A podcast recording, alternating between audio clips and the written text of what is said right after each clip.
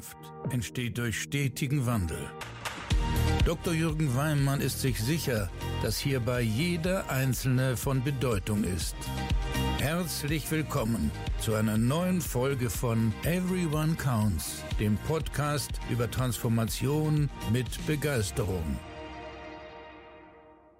Ja, einen wunderschönen guten Morgen. Es ist Montag und du hast wieder den Weg zu meinem Podcast gefunden. Vielen Dank dafür, dass du diese Folge zuhörst. Und ähm, heute habe ich einen ganz besonderen Gast für dich. Ein Interview, auf das ich mich schon sehr, sehr freue. Professor äh, Dr. Jens Weidner, ähm, den habe ich kennengelernt bei einem Seminar. Und das Seminar, was er gibt, äh, hieß Aggression. Und die Menschen, die mich kennen, werden erstmal vielleicht denken, hm, was macht denn eigentlich der Jürgen bei dem Aggressionsseminar? Aber es ging vor allen Dingen um diese positive Seite von Aggression, nämlich Durchsetzungsstärke. Und ähm, das war ein Seminar der komplett anderen Art, ähm, was auf der einen Seite mir so hilfreich ist, dass ich es auch immer noch, wenn ich zum Beispiel Projekte beginne, an Inhalte des Seminars denke. Und von dem her habe ich Professor Weidner gefragt, ob er nicht Lust hätte, mit mir über Durchsetzungsstärke zu sprechen und habe mich sehr gefreut, dass er Ja gesagt hat. Er lehrt Kriminologie und Sozialisationstheorie an der Fakultät für Wirtschaft und Soziales ähm, an der Hochschule für angewandte Wissenschaft in Hamburg. Er hat ursprünglich mal mit Gangschlägern aus Philadelphia gearbeitet und zehn Jahre lang Kriminelle für die deutsche Justiz auch ähm, behandelt und hat daraus das Anti-Aggressivitätstraining entwickelt, was auch heute noch bei über 2000 äh, Aggressiven in vier Ländern behandelt wird. Und ähm, er ist Miteigentümer des Deutschen Instituts für konfrontative Pädagogik und ähm, somit ein absoluter Experte und Profi, wenn es um Durchsetzungsstärke geht, wenn es um positive Aggression im Business geht. Und darüber werde ich jetzt mit ihm sprechen und freue mich, dass du zuhörst.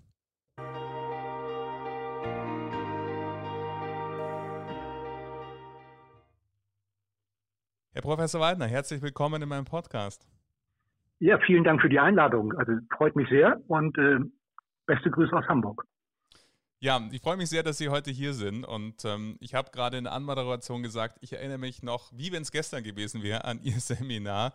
Und es war mir sehr hilfreich und sehr, sehr nützlich. Und von dem her bin ich schon voller Vorfreude, dass Sie jetzt die Gedanken mit meiner Community teilen möchten, wenn wir an Durchsetzungsstärke denken. Ja, das ist jetzt äh, schon mal ein super netter äh, Einstieg von Ihnen, der mich auch äh, überhaupt nicht aggressiv macht. Insofern äh, können, können, wir, können wir tatsächlich einsteigen. Ja, da ich ja weiß, was Sie alles drauf haben, äh, möchte ich natürlich äh, mich nicht mit Ihnen verscherzen. Also sehr gut. Das muss ich Ihnen sagen, Unterwürfigkeitsgesten jeder Art werden, sind ja heute unmodern, aber ich persönlich schätze sie schon sehr, wobei ich natürlich weiß, dass Sie das überhaupt nicht sind. Wollen Sie uns mal in, in Ihre Gedanken mit reinholen, wenn wir an Durchsetzungsstärke denken und ähm, äh, Ihr Antrieb, wo Sie sagen, wozu braucht es denn eigentlich mehr Durchsetzungsstärke, wenn Sie an das Persönliche denken oder in Unternehmen? Wo ist uns das nützlich? Also in allen meinen Führungspositionen, die ich so im Laufe des Lebens äh, hatte, ähm, äh, brauchte ich zu 80 Prozent überhaupt keine Durchsetzungsstärke. Wir haben Projekte abgestimmt, die Leute sagten, das ist eine super Idee, das ziehen wir jetzt durch und das haben wir in Harmonie auch gemacht. Ähm, aber es gibt so einen bestimmten Bereich und der entscheidet eigentlich am Jahresende, ob man wirklich Profit macht oder nicht. Es gibt so einen Bereich, äh, da gibt es Widerstände. Da sagen Leute, das ist keine gute Idee. Äh, was ich gar nicht verstehe, Herr Weimann, wenn ich was äh, vorschlage, ist das schon ordentlich durchdacht, nicht wahr? Da muss man gar nicht widersprechen. Ähm, so, und, und dann gibt's Widerstände. Und dann sagen die Leute, nee, wir ziehen nicht mit. So, und dann kommt positive Aggression oder netter formuliert Durchsetzungsstärke äh, ins Spiel. Denn äh, äh, die brauche ich, um gegen Widerstände Dinge zu realisieren. Also äh, Durchsetzungsstärke beginnt ja, wenn die anderen Nein sagen oder wenn sie meine Ideen boykottieren oder, oder ähm, äh, wirklich dagegen anarbeiten. Und, und dann kann ich ja entscheiden, Herr Weimann, ach, so wichtig ist mir das Ding jetzt hier auch nicht. Ich lasse das liegen, weil, wenn ich es vorantreibe, wird es anstrengend. Oder ich sage mir, das ist für mein Institut, für meine Fakultät oder meine Managementfirma so wichtig, äh, auf den Krawall lasse ich jetzt ankommen. Ähm, und dann aktiviere ich äh, die positive Aggression, also sozusagen die Power, diesen Biss, der mir äh, äh, zielführend sagt, so bis Dezember äh, haben wir diese Kuh vom Eis, das Ding spielen wir jetzt ausgiebig und ich will das unbedingt auch gegen Widerstände eben realisieren. Ähm, und ich habe viele Leute getroffen, die hochqualifiziert sind, aber ein bisschen zu nett für diese Welt und die lieber auf eine gute Projektidee verzichten, wenn wir dafür eine Teamharmonie oder überhaupt ein nettes Arbeitsleben haben. Und, und ich bin eben der aus der Abteilung, nee, das Arbeitsleben ist schön, aber wir müssen es auch nicht übertreiben. Ja, okay. Ja, das, ähm, das, das war auch für mich damals so eine erste Lesson learned ganz am Anfang des Seminars, dass für mich Aggression eher negativ bewertet ist und erstmal negativ abgespeichert war und eben diese Power, diese Durchsetzungsstärke, wie Sie es beschreiben, diese andere Medaille der Aggression, ähm, damit konnte ich sofort in Resonanz gehen, weil natürlich äh, tolle Ideen möchten äh, auf die Welt gebracht werden und da braucht es eben diese Power und das, das, das war für mich auch eine erste Lesson learned gleich am Anfang des Seminars damals. Ja, ich bin auch über dieses, diesen, diesen Begriff positive Aggression also nicht sehr glücklich, weil man eigentlich sofort erklären muss, äh, äh, warum man das macht. Ist das nicht ethisch zweifelhaft? Geht es hier mhm. um Ellenbogenkarrierismus? Und, und, und es geht nicht um Ellenbogenkarrierismus. Es geht nicht bei, dieser, bei diesem Vorgehen, bei diesen Strategien darum, sich auf Kosten anderer zu bereichern, gesund zu stoßen oder, oder, oder so etwas zu tun. Also egoistisch. Das ist ja Ellenbogenkarrierismus. Ellenbogenkarrierismus ist, ich äh, stoße mich auf ihre Kosten gesund äh, oder bereichere mich oder auf Kosten der Firma und so weiter, äh, äh, ohne Rücksicht auf Verluste. Also da bin ich ein totaler Gegner. Mhm. Ich bin aber ein Befürworter, wenn ich eine gute Idee habe. Und die kann Sinn machen, weil ich das so äh, in die Zukunft gedacht habe, weil ich das mit Fachkollegen und Kolleginnen abgestimmt habe, weil die sagen, das ist ein Kracher. So, und, und dann sagen Leute, nee, so eine Innovation wollen wir nicht. Nee, wir, Jens, wir machen das schon immer hier so. So, und, und dann kriege ich diese Knüppel zwischen die Beine geworfen. Dann kann ich frustriert aufgeben und sagen, nein, passt im Moment nicht. Oder ich sage, so jetzt werfen wir den Turbo richtig an. und wie gesagt, wir sind dann aus der Abteilung äh, Turbo anwerfen. Also das weckt total meinen Ehrgeiz. Und diesen und, äh, Turbo, und das, hm? Entschuldigung. Na, ich bin durch. Und diesen Turbo anwerfen, äh, den haben Sie ja auch äh, in ein wunderbares Buch zusammengefasst und, und formalisiert. Sie nennen es die Pepperoni-Strategie. Ein Buch, was 33 Wochen Platz 1 im Wirtschaftsbuch-Ranking der Financial Times war und was auch äh, absolut lesenswert und empfehlenswert ist. Ich werde es unten den Show Notes verlinken für die Zuhörerinnen und Zuhörer. Wollen Sie uns mal erklären, was ist denn die Pepperoni-Strategie? Also, dass so lange in der Financial Times auf Platz 1 da gelandet ist, da ähm, also da weiß ich auch nicht, wie das dahin gekommen ist. Aber ähm, natürlich wirkt man danach ziemlich intelligent, nicht wahr? Also wenn, wenn einem das mal gelungen ist.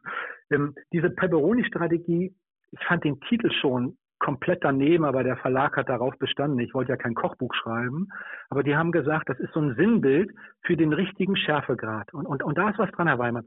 Also wenn man, wenn man zu schlapp ist, zu harmlos ist, also nicht, nicht, überhaupt nicht scharf, wird man schon recht flott überwält, überwältigt oder übervorteilt. Wenn man zu scharf ist, äh, verbrennt man sich den Mund und macht Teams kaputt, die eigentlich in Harmonie mit einem arbeiten. Also es geht um das richtige Mittelmaß an beruflicher Schärfe.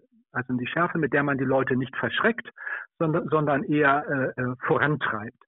Äh, die aber auch so klar ist, dass Gegenspieler wissen, wer gegen mich oder den Dr. Weimann arbeitet.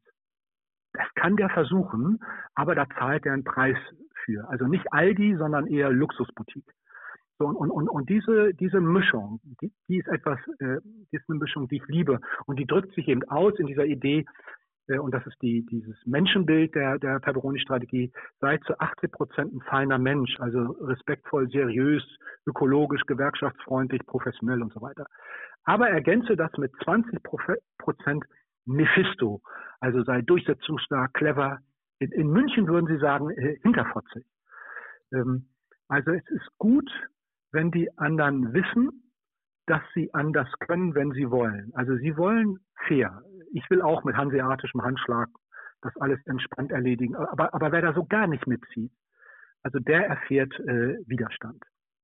Das, das ist sozusagen die, die Grundidee.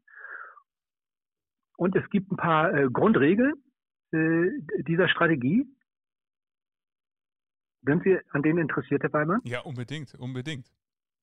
Äh, genau, ich war mir jetzt nicht äh, ganz sicher. Äh, so, es gibt so ein paar Eckpfeiler, wo, wenn, da kann man sagen, wenn man sich daran als ambitionierter Mensch im Berufsleben orientiert, dann ist man auf der richtigen Party. Wenn man das anwendet im privaten Bereich, macht man seine Partnerschaft kaputt. Mhm. Also es gibt diesen schönen Satz, don't try this at home. Also alles, was ich Ihnen hier empfehle, ist wirklich Karriere fördernd. Mhm. Im Privaten angewandt führt es zu einer Scheidung so im Februar 2021. Also das macht überhaupt keinen Sinn. Ja. Und das müssen wir unterscheiden, dass wir unterschiedliche Rollen haben. Also diese, die Leute, die sagen, ich will überall gleich authentisch sein, das ist keine gute Idee. So kommen wir zu den Regeln. Also äh, mit denen man sich sozusagen schützt und Durchsetzungsstärke auch realisieren kann. Die erste lautet, reagieren Sie sofort auf negative Gerüchte. Das, wenn die anderen merken, dass sie durchsetzungsstark sind und wirklich Power haben, und wenn die anderen merken, dass man möglicherweise gegen sie argumentativ nicht ankommt, werden gerne Gerüchte gestreut. Und, und viele Menschen, mit denen ich zu tun habe und die das erleben, sagen dann, das ist so ein Quatsch, darauf gehe ich gar nicht ein. Und das ist komplett falsch. Also wenn man einmal ein Gerücht über sich gehört hat, so ein negatives, sofort reagieren. Denn dann haben alle anderen es schon zehnmal gehört und das Negativbild verfestigt sich. Dann gibt es diesen Hinweis, stolpern Sie nicht über Kleinigkeiten. Also durchsetzungsstarke, die stören ja auch ein bisschen, wissen Sie, so, so, so die, Gemütlich, die Gemütlichkeit. äh, und ähm, wenn Sie sozusagen durch diese Power auch mehr Karriere machen, dann stolpern Sie nicht darüber, dass Sie einen sechsstelligen Betrag versenken. Das kann passieren, das ist unerfreulich. Das gibt auch Schimpfe, also wir nennen das ja das Feedback. Äh, aber, aber stolpern tut man heute darüber, dass man einen Stick mitgenommen hat, einen Firmenstick im Wert von 3,80 Euro und im Leitungsmeeting der Kommentar kommt, wenn du mit 3,80 Euro so umgehst, wie gehst du mit den 380.000 um, die wir nachher verhandeln? Wir haben mhm. kein Trust-Level mehr zu dir. Also stolpern tut man heute über Kleinigkeiten.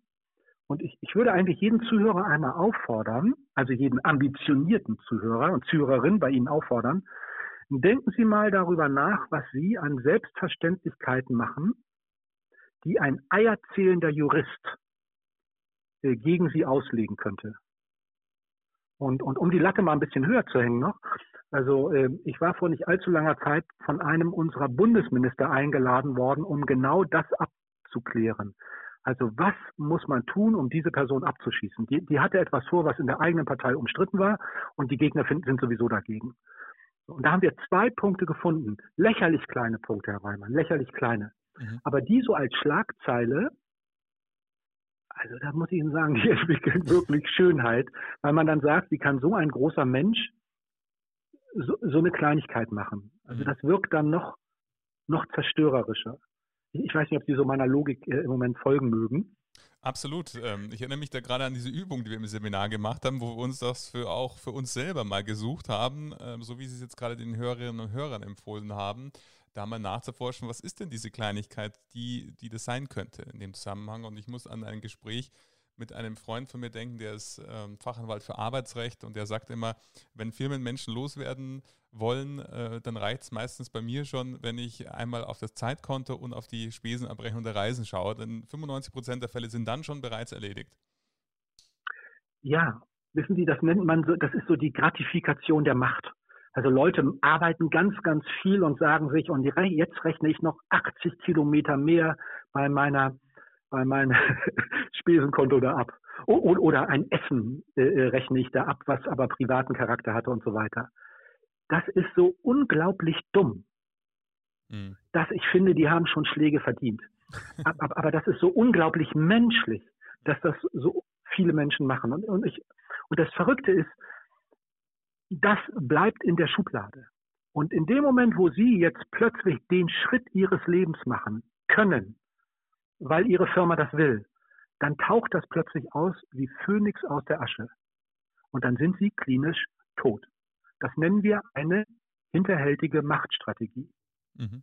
Und äh, schauen Sie, die Leute, mit denen ich zu tun habe, wenn die nächsten Karriereschritt gehen, da geht es um richtig viel. Also es geht um viel Geld, also Einkommen auch, es geht um mhm. viel Budget, es geht um viel Personal und es geht um wahnsinnig viel Einfluss, wie ich meine Firma in Zukunft, in welche Richtung ich die lenke.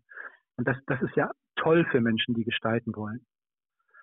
So, und, und, und insofern äh, ist es so, das habe ich auch schon häufig erlebt, dass gar nicht alle sagen, toll, Professor Weidner, dass Sie diese Stelle bekommen haben, äh, sondern die sagen, nee, die will ich selber haben oder ein anderer. Und, und dann kommen solche Sachen ganz, ganz zufällig zutage.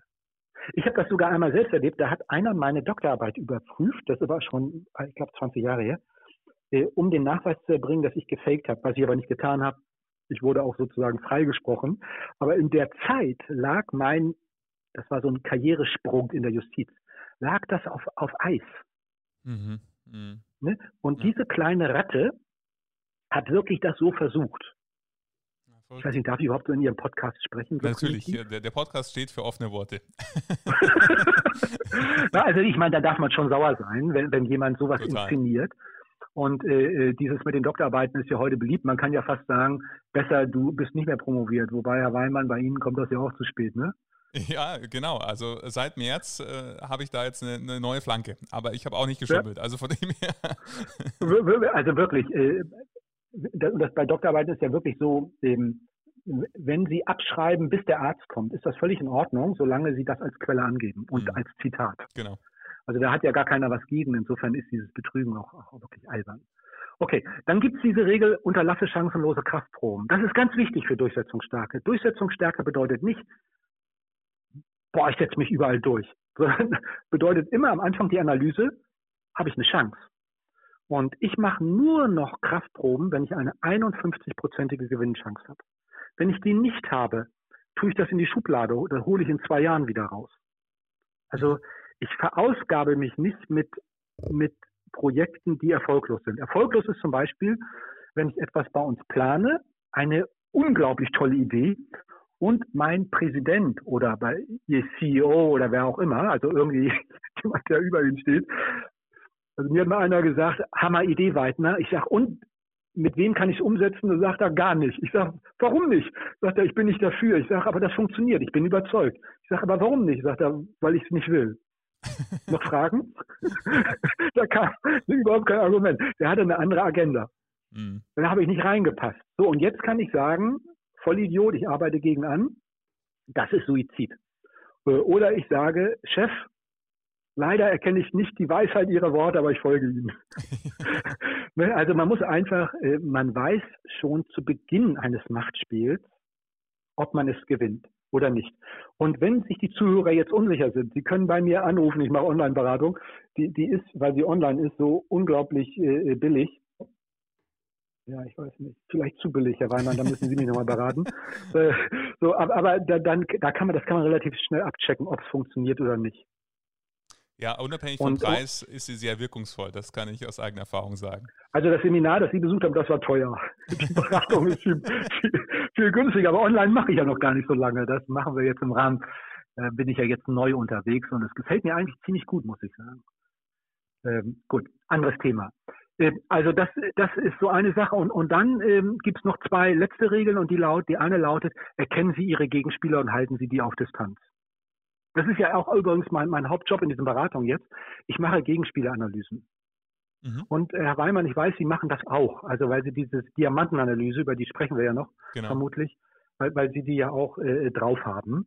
Also wo man wirklich guckt, dann auch mit Namen guckt, wer, wer ist höflich, gratuliert mir zum Geburtstag, kommt zum Grillen, aber arbeitet eigentlich gegen mich.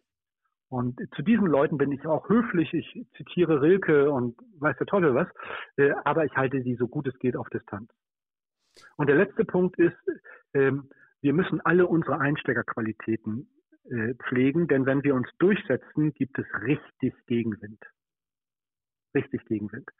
Äh, und wenn Sie erfolgreich sind mit Ihrer Durchsetzungsstrategie, dann gibt es noch mehr Gegenwind. Dann kommt Neid, dann kommt Missgunst, dann kommt ach, das haben sie ja nur geschafft, weil sie irgendwie ein Protégé haben, also irgendwie so eine Nummer. Also Frauen wird, Führungsfrauen, das haben sie nur geschafft, weil sie eine Frau sind und Frauen werden gefördert und, und, und, und so ein Zeug. Also das ist alles dummes Gerede und das hat alles zum Ziel, uns zu schwächen und im Status zu reduzieren. Ja. Mhm. Und, und, äh, und, und, und damit das nicht passiert, brauchen die Einsteckerqualitäten. Hat, glaube ich, jeder schon mal erlebt, dass die ähm, gut sind. und, äh, wirklich wahr. Also genau, wenn, wenn ich jetzt kritisiert werde, ich habe ja mal vor, äh, ich glaube, vorletztes Jahr habe ich im November drei Fehlentscheidungen getroffen, ne? In einem Monat, das, das ist mir in meinem Leben noch nie passiert. Und da musste ich vor der Leitungskonferenz antanzen und dann wurde ich kritisiert und so weiter mit diesen Punkten. Und dann habe ich auch betroffen geguckt und gesagt, ja, da denke ich drüber nach und dieses ganze Gelaber, was man dann macht sozusagen, um die Leute nicht noch mehr gegen sich aufzubringen. Aber innerlich habe ich gedacht, meine Güte, jetzt steht es 3 zu 33, weil, weil ich 33 Punkte an mir analysiert habe, ähm, mit Hilfe auch von anderen Leuten, die an mir richtig gut sind. Und ich würde mal jeden Hörer von Ihnen und jede Hörerin auffordern, machen Sie mal eine Liste, wir nennen das die Above Average Liste, also dass man sich, dass man irgendwie cooler ist als der Durchschnitt. Machen Sie mal eine Liste, wo Sie, wo Sie wirklich richtig gut sind. Oh, das ist ein toller Impuls. Mhm. Ja, und, äh, und wenn das Ihre, äh, Ihre äh, Podcast hier Leute jetzt machen, dann kommen die bestimmt so auf fünf bis zehn Punkte, wenn sie nachdenken. Also bei mir steht auch drauf, äh, trägt äh, coole Krawatten. Also da stehen auch anspruchslose Sachen drauf. Aber es ist eben auch äh, tolles Exposé fürs äh, äh, Ministerium. Also sind auch äh, sind auch anspruchsvolle, nicht nur anspruchslose Sachen drauf. Aber aber äh, äh, unterm Strich gilt, nimm, was du kriegst an Komplimenten, die andere dir gemacht haben. Ja, und jetzt haben Zum Beispiel Sie haben Sie zu Beginn unseres Podcasts gesagt, dass Sie das Seminar ziemlich gut fanden, noch in Erinnerung haben. Mhm. Das ist jetzt ab heute Nachmittag Punkt 34 auf meiner Liste. Ja, super. Das Dann steht dahinter ja. Dr. Weimann. Das ist äh, aus tiefstem Herzen geschehen, ähm, weil äh, Sie wissen ja selber, es gibt äh, viele, äh, also unendlich viele Seminarangebote und aus diesem Angebot wählt man dann etwas und da gibt es wenig, was dann einfach aus so einem Effekt, der über den Tag, den man dann investiert hat oder die Tage hinausgeht und einem dann wirklich nützlich ist. Ihres ist absolut nützlich. Also wir sollten an dieser Stelle Schluss machen, weil wir das nicht, es kann jetzt nicht noch besser sein. Mehr kann nicht mehr kommen, ja, das stimmt, aber wir machen trotzdem weiter. Ja, okay. weil, ähm, es gibt sicherlich noch ein paar spannende Dinge, die Sie äh, teilen können. Und Sie haben gerade bei diesen fünf Regeln, die Sie mit äh, uns geteilt haben, ja auch ähm, immer auch von den Gegenspieler äh, angesprochen. Und letzten mhm. Endes im Seminar und auch in Ihrem Buch im Übrigen sprechen Sie da auch immer sehr, sehr stark davon, ähm, welchen Nutzen auch das eigene Netzwerk da einem in Form Absolut. von Schutz bieten kann. Ähm, wollen Sie uns da mal drüber ja. Also Durchsetzungsstärke hängt ja damit zusammen, nicht, dass sie jetzt irgendwie auftreten wie wie, wie der hammertaffe Typ oder die hammertaffe Frau, Son, sondern Durchsetzungsstärke hängt damit zusammen, dass die anderen überzeugt sind, dass sie es wirklich hinkriegen aufgrund ihres Netzwerks. Also oh, die Zeit von Lonely Wolf, die ist total vorbei. Das geht heute nicht mehr. Äh, ohne Netzwerk sind sie wehrlos. Da können sie genial sein. Sie kriegen nichts durchgesetzt. Mhm. Und äh, das Netzwerk ist, wie soll ich sagen, wie eine Munitionskiste, die man mal aufmacht und den anderen reinschauen lässt, der meinen Ideen nicht folgt. Ich kann das mal an meinem Beispiel, jetzt wenn ich mal unsere Fakultät bin. In meinem Netzwerk ist unsere, unser Dekan, der steht über mir. Unser Präsident, Präsidentin steht weit über mir. Äh, die rechte Hand vom Staatssekretär, also steht noch weit über mir. Aber die drei, mit denen harmoniere ich und wenn ich Projekte durchsetzen will, stimme ich die erstmal mit den dreien ab. Und dann sagen die, Mensch, Weidner, coole Idee. Und jetzt erst trage ich die, bringe ich meine Projektidee rein in meine, in meine äh, Team, bringe ich rein zu den Professoren. Und das sind 55 Wissenschaftler bei uns. Da können Sie sich ja vorstellen, die sind ja alle nicht so auf den Kopf gefallen und schlau und haben auch zum Teil ihre eigenen Ideen, die nicht mit meinen harmonieren. Und, und dann ist es schön, dass man dezent darauf hinweist, habe ich übrigens mit äh, äh Horst abgestimmt. Äh, mhm. Welcher Horst? Ich sage, äh, Staatssekretär. Ach, ähm, mh, ja. Also spüren Sie schon, wie das Gewicht von seiner Potenz sozusagen im Raum hinter mir steht. Ich, ich, ich werde sozusagen größer und schöner, durch den Hinweis auf meine Mitspieler. Mhm. Ja. Ne? Also, also ich, ich Mhm. hatte lange Zeit war eine meiner Partnerinnen die Gleichstellungsbeauftragte. Also Das ist ja natürlich ein Traum, ne? Ja. Also dass ich so als Mann sagen kann, Frau Professor, hm, hm, äh, äh, mit der habe ich da, mich darüber ausgetauscht, äh, von der ist 100% Support in dieser Frage da. Wer stellt sich freiwillig gegen die Gleichstellungsbeauftragte? Mhm. Also das, das ist ja auch so eine, so eine Funktion, die mittlerweile sehr machtvoll ist äh, und auch was Stellenbesetzungen und alles das äh, zu tun hat, extrem viel Einfluss hat. So, also ich, ich zeige mein Netzwerk und mein Netzwerk, und das ist auch eine Empfehlung an Ihre Podcast-Hörerinnen und Hörer, muss statushoch sein. Und jetzt noch ein bitterer Hinweis. Sie müssen Ihr Netzwerk nicht emotional mögen. okay. Ne? Mhm. Also d- d- ich habe Leute in meinem Netzwerk, die würde ich nie privat einladen und mit denen möchte ich auch nicht essen gehen. Und, und das will ich alles nicht, weil ich finde, die sind total schrecklich. Aber, aber die sind so unglaublich hilfreich. Die haben Einstellungen, die ich nicht habe. Die wählen die, die, die falsche Partei und, und vielleicht finden die noch bestimmte Politiker gut, die ich schrecklich finde. Und ja, die, die haben ein Leben, wo ich sage, das ist äh, übel. Ich, ich, ich, die sind kritikwürdig. Das sind keine schlechten Menschen, die machen nichts Kriminelles, aber ich finde einfach alles furchtbar, was sie tun. Aber es sind wichtige Bausteine in meinem Netzwerk. So, und jetzt die Frage wiederum an Ihre Podcast-Hörerinnen und Hörer. Machst du das oder machst du es nicht? Also ist dir jetzt die Durchsetzungsidee wichtiger oder ist es wichtiger, nur Menschen im Netzwerk zu haben, mit denen man auch, äh, was ich was, grillen würde? Und Mhm. die jetzt, die sich für Grillen entscheiden, die werden nie Top-Karriere machen. Wenn ich das mal so arrogant hier rüberschießen darf. Ja, da finde ich diese, diese äh, Metapher, die Sie gerade gewählt haben, mit der Munitionskiste so, so bezeichnend, weil die Frage halt ist, lege ich mit der jetzt eine Wasserpistole rein, also, äh, um in dieser Metapher zu bleiben, oder lege ich mir eben ein, äh, weiß nicht, Snipergewehr äh, da rein, keine Ahnung, bin ich so Ja, waffenkundig ja, und- äh, der Firma. Ja, genau. Und ich, ich, das bin ich jetzt auch nicht. Und ich finde auch diesen Begriff mit dieser Waffenkiste eigentlich nicht schön. Aber wir haben ja nicht so viel Zeit und insofern äh, versuche ich Bilder in die Ja. Köpfe zu setzen. Ähm, mir, äh, nur, nur mal ein Beispiel, so ein, ich hatte mal so einen, so einen Machtkampf mit einer äh, Frau, also mit einer starken Frau, sonst hätte ich ja mit der gar nicht kämpfen müssen. äh, und ähm, und diesen Machtkampf habe ich gewonnen. Ne? Bisher sieht das ganz gut aus noch für mich. Ne? Und die kam dann aber hinterher zu mir und hat gesagt, also äh, das haben Sie ja ziemlich gewonnen. Ich sage, ja, ich meine Einschätzung eigentlich 100 Prozent. Sagte, ja, das teile ich. Aber ich wollte Ihnen mal meine Mitstreiter nochmal zeigen. Dann hat sie mir so einen Zettel gegeben, da stand so ein Namen drauf, die ich kenne und die ich also krass wichtig finde. Und dann hat sie gesagt, die alle fanden das nicht so, also die alle loben sie für ihren Sieg, aber die fanden nicht so toll, wie sie das gemacht haben. Und wir alle haben uns darüber geeinigt, dass wir uns mit Ihnen jetzt intensiver beschäftigen. Herr Weimann, hören Sie die, diesen Unterton der Drohung? Mhm. Total. Ey, und wenn eine, wenn eine Frau dich, auch ein Mann, aber auch eine Frau, wenn die dann dich auf dem Kicker hat, kannst du dich warm anziehen. Und der habe ich dann, die habe ich, glaube ich, zwei Wochen später angerufen und habe gesagt, mich hat das alles beunruhigt, was sie mir gezeigt haben. Sagte, ja, das war auch Absicht. Ähm, und dann habe ich ihr 25 Prozent abgegeben wieder, die ich ihr nicht hätte geben müssen. Mhm. Und habe gesagt, äh, sagen Sie mal, wenn wir jetzt, wenn nicht 25, wenn wir das jetzt doch ein bisschen anders aufteilen, als äh, würde das dazu führen, dass Ihr Interesse an mir irgendwie sich verliert. Und hat sie gesagt, ja, ab 30 Prozent äh, würde es verloren gehen. Und dann habe ich gesagt, nee, mehr als 25 geht jetzt wirklich nicht und so weiter. Also äh, verstehen Sie, es ist gut, sich Konflikte zu erkennen. Es ist gut, seine seine die Möglichkeiten dem Gegenüber aufzuzeigen und auch mich bringt das dann zur ruft das dann zur Ordnung Jetzt hatten Sie und bringt Mhm. und bringt mich zur Kompromissbereitschaft. Ja, genau. Ja. Mhm. Weil es ja auch dann wieder die Langfristigkeit dann da zählt, des Spiels sozusagen. Ja, also äh, äh, es macht keinen Sinn, etwas ganz toll zu gewinnen und sich durch diesen Sieg Feinde aufgebaut zu haben.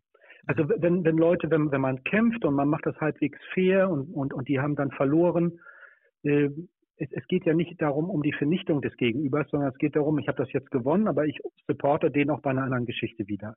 Damit das alles so einigermaßen in Frieden ablaufen kann. Ja. äh, und, und, und, und kluge Leute, die sich die, die Durchsetzungsstärke als nachhaltig betrachten, äh, geben ihren Mit- und Gegenspielern auch immer wieder, äh, wie, wie, nicht, nicht Brotkrumen, das ist jetzt zu wenig. Also die geben denen auch immer wieder, also Anerkennung mhm. oder, oder Unterstützung, auch materielle Unterstützung, ähm, um zu sagen, mh, hm, mir ist es ganz wichtig, dass, dass es auch dir einigermaßen gut geht. Die, die, diese Botschaft ist auch eine wichtige. Ja. Und, äh, und äh, wie, wie, gesagt, wir kamen ja vom Thema Netzwerke drauf. Ohne Netzwerk äh, funktioniert dieses Spiel überhaupt nicht. Und wenn ich das noch sagen darf, das Netzwerk entscheidet übrigens auch, ob Sie die Stelle kriegen oder Ihr, Geg oder ihr, ihr, ihr Mitbewerber. Mhm. Ne? Also, also mhm. das, das, weil, weil das Netzwerk dann einfach Einfluss nimmt oder, oder sich auch die Entscheider sagen, ah, bei dem Weinmann kriegen wir den Weinmann, aber dann kriegen wir auch noch den, den, den und die und die kriegen wir auch noch bei dem. Die, die gehören ja alle mit zu seiner Gang, zu mhm. seiner Clique, zu seinem Netzwerk. Also die, das wird dann immer mitgedacht. Ja, und, und, und diese Form des machtstrategischen Denkens auf eine intelligente und durchaus anspruchsvolle Art, die, die lehre ich und die kann ich auch vermitteln. Und, und das mit einem gewissen äh, schwarzen Humor. ja, definitiv. Es ist äh, lehrreich und sehr lustig ja. mit Ihnen. ja, absolut. Es ist, ähm, das macht's, äh, da rutscht der Inhalt dann einfach besser und nachhaltiger, finde ich persönlich. Ja, wenn, wenn, wenn man das nur ernsthaft so macht, dann ist man bei irgendwie so ein Billigableger von House of Cards oder sowas. Also das, das äh, ähm, darum geht es ja nicht. Es geht um ein menschliches Miteinander. Also äh, vielleicht äh, darf ich darauf hinweisen einmal, es gibt so eine ethische Trias, die die, die, die Durchsetzungsstarken von den Ellenbogenkarrieristen unterscheidet. Und, und die lautet im, im Hauptsatz, setze dich durch, um Gutes zu tun. Für dich selbst, das ist ja klar, wenn ich mich durchsetze, werde ich erfolgreicher, kriege mehr Geld, meine Projekte, Firma und, und so weiter, alles läuft besser.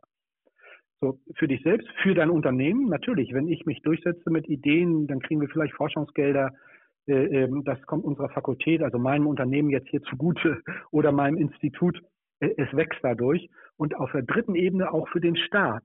Denn dadurch, dass jetzt zum Beispiel mein kriminologisches Institut expandiert, zahlen wir deutlich mehr Steuern, die der Staat bekommt und von dem er wieder, weiß ich was, Corona-Förderung macht oder sowas. Ne? Und, und, und äh, die Durchsetzungsstarken, die sozusagen mit einem guten Feeling unterwegs sein wollen, beachten alle drei Punkte und nicht nur den ersten Ego-Punkt. Mhm. Sondern es muss auch gut sein für, für mein Unternehmen und es muss gut sein für den Staat und für die Gesellschaft. Der muss auch dafür einen Profit haben davon. Ja, das ist ganz wichtig, dass Sie das auch nochmal betonen, dass Sie das, ähm, das war auch für mich so, äh, wenn ich an das Seminar zurückdenke, als Sie, ähm, Sie starten da schon auch mit ähm, Zunder äh, in, in den Tag und äh, im ersten Moment dachte ich, Mensch, äh, geht es jetzt nur noch um, um wirklich sozusagen diese Durchsetzungsstärke, aber das ist das, was ich so wundervoll finde, dass sie eben die, diese Durchsetzungsstärke mit einem äh, Menschen, der ein tiefes Anliegen hat und eben diese Triade, die Sie gerade aufgezeigt haben, ähm, letztendlich verinnerlicht und, und auch lebt. Und deshalb war das für mich ein Punkt, warum ich ähm, so gut auch in Resonanz mit diesen manchmal auch sehr kraftvollen Themen, wie wir sie gerade besprochen haben, gehen konnte. Ganz wichtiger Punkt. Toll, dass Sie da nochmal angesprochen haben. Jetzt haben Sie gesagt, bei der Pepperoni-Strategie, und jetzt haben wir schon oft über Netzwerk gesprochen, über Gegenspieler und ähm, die Regel 4, erkenne deine Gegenspieler, ein, ein wundervolles Instrument, äh, was ich bei Ihnen gelehnt habe, die Diamantenanalyse. Wollen Sie kurz mal den Zuhörerinnen und Zuhörern erklären, was ist damit gemeint? Ja, das ist eine, also fachlich gesprochen, eine mikrosoziologische Kleingruppenanalyse. Die hat entwickelt Howard Polsky an der Columbia Universität in äh, New York. Äh, ich habe ich hab den da mal kennengelernt. Und der hat das aber entwickelt, um kriminelle Strukturen von, von Banden und Gangs äh, transparent zu machen. Und das geht damit. Also ich habe mit dieser Analyse äh, Gangschläger in New York und Philadelphia und in diesem Gefängnis, in dem ich in Philadelphia gearbeitet habe, ähm, die Strukturen, die dann im Knast aufbauen wollten, sozusagen, damit analysiert und auch transparent gemacht. Und dann, wenn man die kennt, kann man dagegen arbeiten. So. Mhm. Ähm, und diese Idee zum Umgang mit Kriminellen habe ich transferiert in die Wirtschaft, weil äh, in der Wirtschaft haben wir ja keine kriminellen Gangs und auch keine, in der Regel keine organisierte Kriminalität, aber wir haben Teams. Teams, die sich irgendwie zusammensetzen auf unterschiedliche Art und Weise und die nicht nur inhaltlich arbeiten und orientiert sind. Und mit dieser Diamantenanalyse, das ist sozusagen eine Macht- und Statusanalyse, können Sie sehen, wie Teams und Führungszirkel ticken und funktionieren. Sie können die sozusagen durchschauen. Und äh, wenn ich und ich mache diese Diamantenanalyse, diese Kleingruppenanalyse mit allen Teams, mit denen ich arbeite. Ich, ich mache die wir haben, wir hatten uns doch über, über, über das Schranner Negotiation Institut, glaube ich, kennengelernt. Ne? Das, ja, genau. das war doch da die Veranstaltung. Genau. genau. Also ich, ich mache das mit der Schranner-Truppe, also nicht, dass ich denen das sage, das hassen die ja. Äh, die analysiere ich quasi, wie die aufgestellt sind. Ich mache das mit, mit den Professoren an unserer Hochschule, ich mache das mit meinem Institut, ich mache das mit allen, mit denen ich häufiger zu tun habe. Und das Ding ist, auf der Grundlage dieser Analyse weiß ich vorher, ob das Projekt, das ich vorschlage, durchgewunken wird oder nicht. Ob ich damit durchkomme oder nicht, das weiß ich vorher. Und in dieser Analyse gibt es eben ähm, acht Hauptrollen. Ich weiß nicht, ob wir die jetzt so im Detail durchgehen wollen, vielleicht nicht, aber, aber im Groben darf man mal sagen, genau. äh, äh, da gibt es so, so Rollen, die extrem wichtig sind für Entscheidungsprozesse, die nennen wir graue Eminenz, also diese Macht im Schatten, die, also wenn, wenn, das, das kennen die Zuhörerinnen und Zuhörer bestimmt auch, wenn so einer da nickt oder so eine Frau, wenn die die die die die graue äh, Äbtissin ist, äh, äh, wenn die nickt, plötzlich sind alle der Meinung, so machen wir es jetzt. Also einfach die Person mit dem fetten Einfluss. Und das ist doch machtstrategisch ganz klar, wenn ich im Vorfeld mit dieser Person gesprochen habe und die für mein Projekt gewonnen habe und die sagt, Jens, mach das. Ich, ich bin bei dir. Ähm, dann sage ich in so einem Meeting, habe ich übrigens abgesprochen mit äh, äh, Frau Lehmann, also das ist jetzt die, diese graue Äbtissin, die nickt in diesem Moment und jetzt fallen alle anderen wie Dominosteine und sagen, Jens, gute Idee. So, und dieses Grundprinzip herrscht mehr oder weniger hierarchisch abgeschwächt.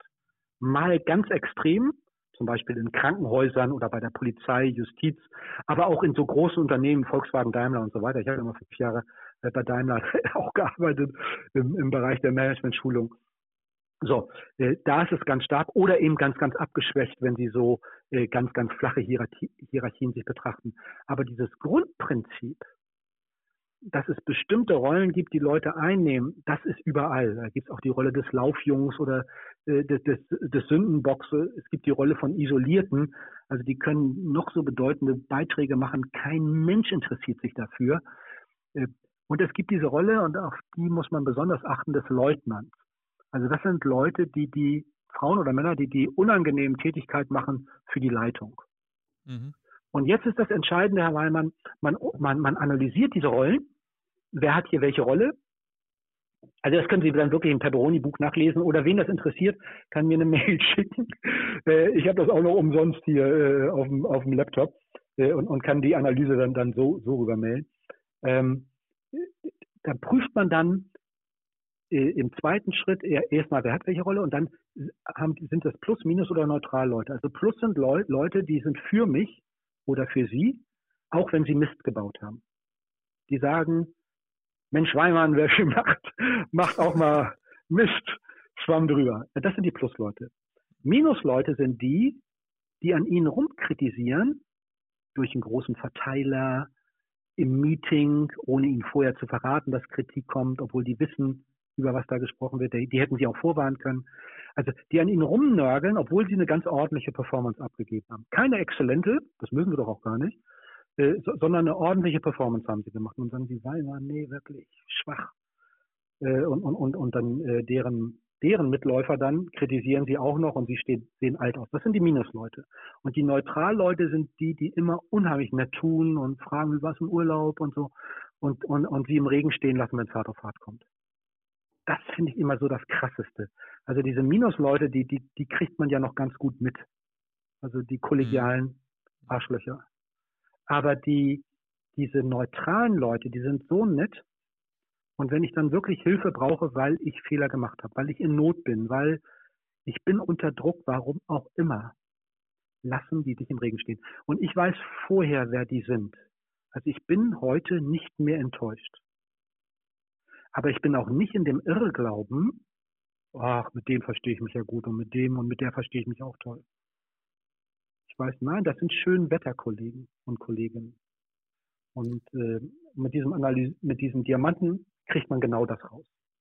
Ja, also absolute Empfehlung. Ähm, ich persönlich bin sehr dankbar, dass ich dieses Tool gelernt habe und ähm, nutze das vor allen Dingen für, ich mache ja viele Veränderungsprojekte, wo es um Veränderung von genau. Strukturen geht, um mir klarzumachen, welcher Weg führt zum Ziel, zur Veränderung. Wem brauche ich in meiner Projektgruppe, mit wem muss ich mich näher abstimmen, mit wem darf ich auf jeden Fall erstmal die Zielskizze ähm, diskutieren, weil wenn die dabei sind, dann ist es quasi äh, gewonnen und der Weg klar und äh, da finde ich ich das sehr, sehr hilfreich. Von dem auch danke für das ja. Angebot an die Zuhörerinnen und Zuhörer. Die E-Mail-Adresse ja, also die, die, äh, schreibe ich in die Show. Ich gerne in einem entspannten Zoom-Gespräch den Leuten für viel zu billig erklären.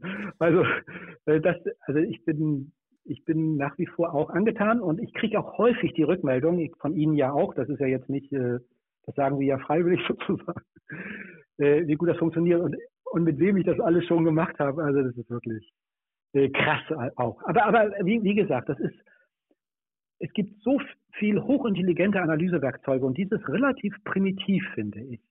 Aber deswegen so unglaublich alltagstauglich.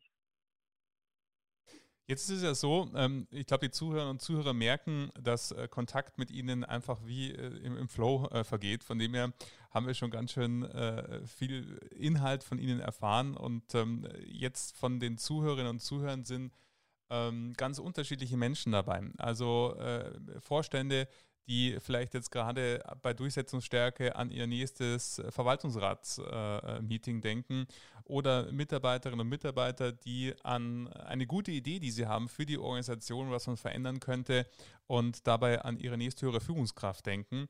Und was würden Sie den Menschen äh, mitgeben, die jetzt erkennen, nach dem Hören dieser Podcast-Folge, Mensch, ich möchte gerne mehr Durchsetzungsstärke gewinnen? Was wären für Sie so äh, erste Schritte, wenn man an seiner eigenen Durchsetzungsstärke arbeiten möchte?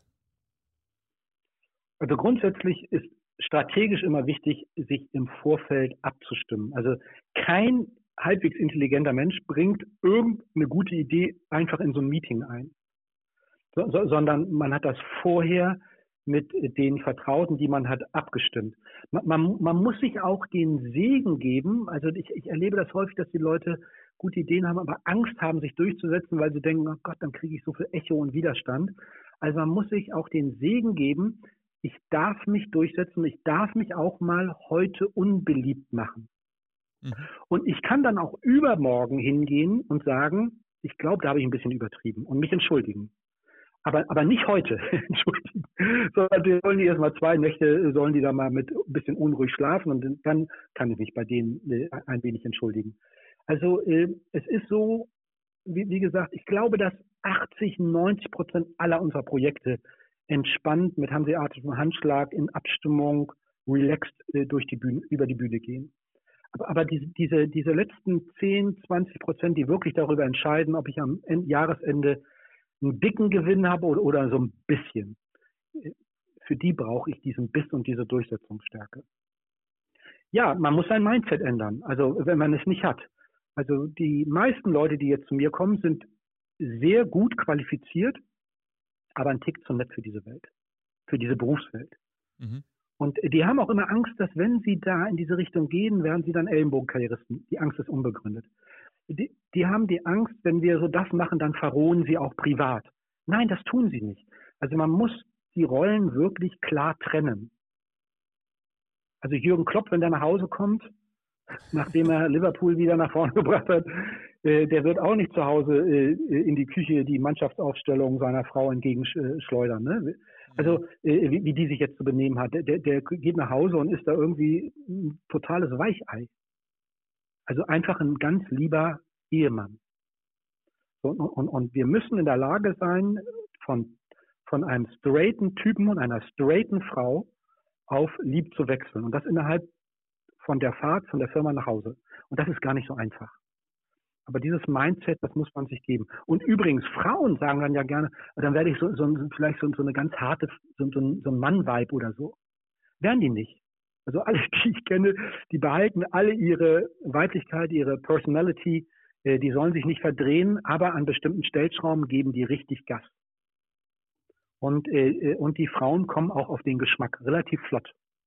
Häufig genug erlebt. Wir hatten ja auch in unserer Veranstaltung, meine ich, äh, äh Frauen dabei, wenn ich das richtig ja, die entsinne, Herr Weinmann. Ja, 50 Prozent ja, ja, und die haben, und das war doch, ey, die waren doch krass interessant, ne? Ja, super, super. Ja, ja total. Also, und, und, und wie die ja. sich aufgestellt haben, da, da muss ich wirklich sagen, nee, unter so einer Chefin arbeitest du vielleicht auch gern, weil du von der wirklich viel lernen kannst. Mhm. Und die, und man weiß auch, die können die Register ziehen von charmant bis Vulkan. Perfekt. Jetzt, wenn die Menschen. Und ich, ja, und ich bin der, der diese 20 Prozent, das ist mein Spezialgebiet. Ich, ich, ich wecke diese 20 Prozent, ja. Mhm. Und gebe den, ich gebe auch den Segen. Ich wollte tatsächlich früher mal Theologie studieren, aber das habe ich Gott sei Dank sein gelassen. Und genau diese 20 Prozent, wenn jetzt ähm, die Zuhörerinnen und Zuhörer mit dem, was sie sagen, in Resonanz gehen und sagen, genau diese 20 Prozent, die hätte ich auch gern in mir geweckt. Wie können die Menschen mit Ihnen äh, in Kontakt treten? Die, also das ist sehr unkompliziert. Man schickt mir eine Mail info at prof-jens-weidner.de. Ich glaube, die schreiben Sie sowieso rein. Das mache ich. Und, und dann ist es immer so, dass ich immer ein, und das ist jetzt wirklich brutal, ein kostenfreies, ausführliches Telefonat führe. Und in diesem Telefonat erkennt man immer, kann ich helfen oder nicht. Und wenn ich wirklich helfen kann, dann sage ich, das kann ich und dann machen wir das. Äh, 90-Minuten-Beratung, äh, die dann kommt, die kostet 450 Euro, das hält sich ja auch in Grenzen. Ähm, aber wenn ich nicht helfen kann, sage ich, ich kann nicht helfen. Aber ich habe eine Idee, geht zu Weimann oder sonst wohin, äh, la, la, la, lassen sich da beraten. Also ich mache nichts sozusagen, um Geld zu verdienen, weil ich das kann man jetzt nicht so, so sagen, ne? aber, aber schon, weil ich genug habe einfach. Ich mache das, weil das meine Leidenschaft ist. Ja. Diese Leidenschaft spürt man, ähm, wenn man mit ihnen in Kontakt ist und ich glaube, die war auch sehr, sehr spürbar in diesem Gespräch. Ähm, von dem her sage ich erstmal ganz, ganz herzlichen Dank, Herr Professor Weidner, dass Sie äh, in meinen Podcast gekommen sind, Ihre Erfahrungen mit den Zuhörern und Zuhörern geteilt haben und ähm, ja, für mehr Durchsetzungsstärke in dieser Welt sorgen. Vielen Dank, Herr Dr. Weimann.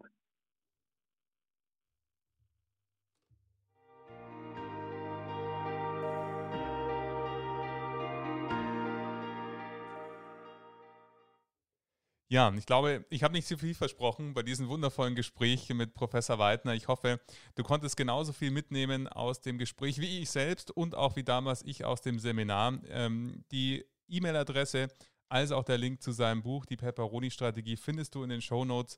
Ich würde mich freuen, wenn du diese Folge weiterempfiehlst an Menschen, die sie hilfreich sein könnten. Und wenn dir die Folge gefallen hat, freue ich mich, wenn du nächsten Montag wieder mit dabei bist, wenn du diesen Podcast bei Apple Podcast bewertest und natürlich weiterempfehlst. Und ich sage danke, dass du da warst und wünsche dir eine schöne und erfolgreiche Woche. Bis nächsten Montag.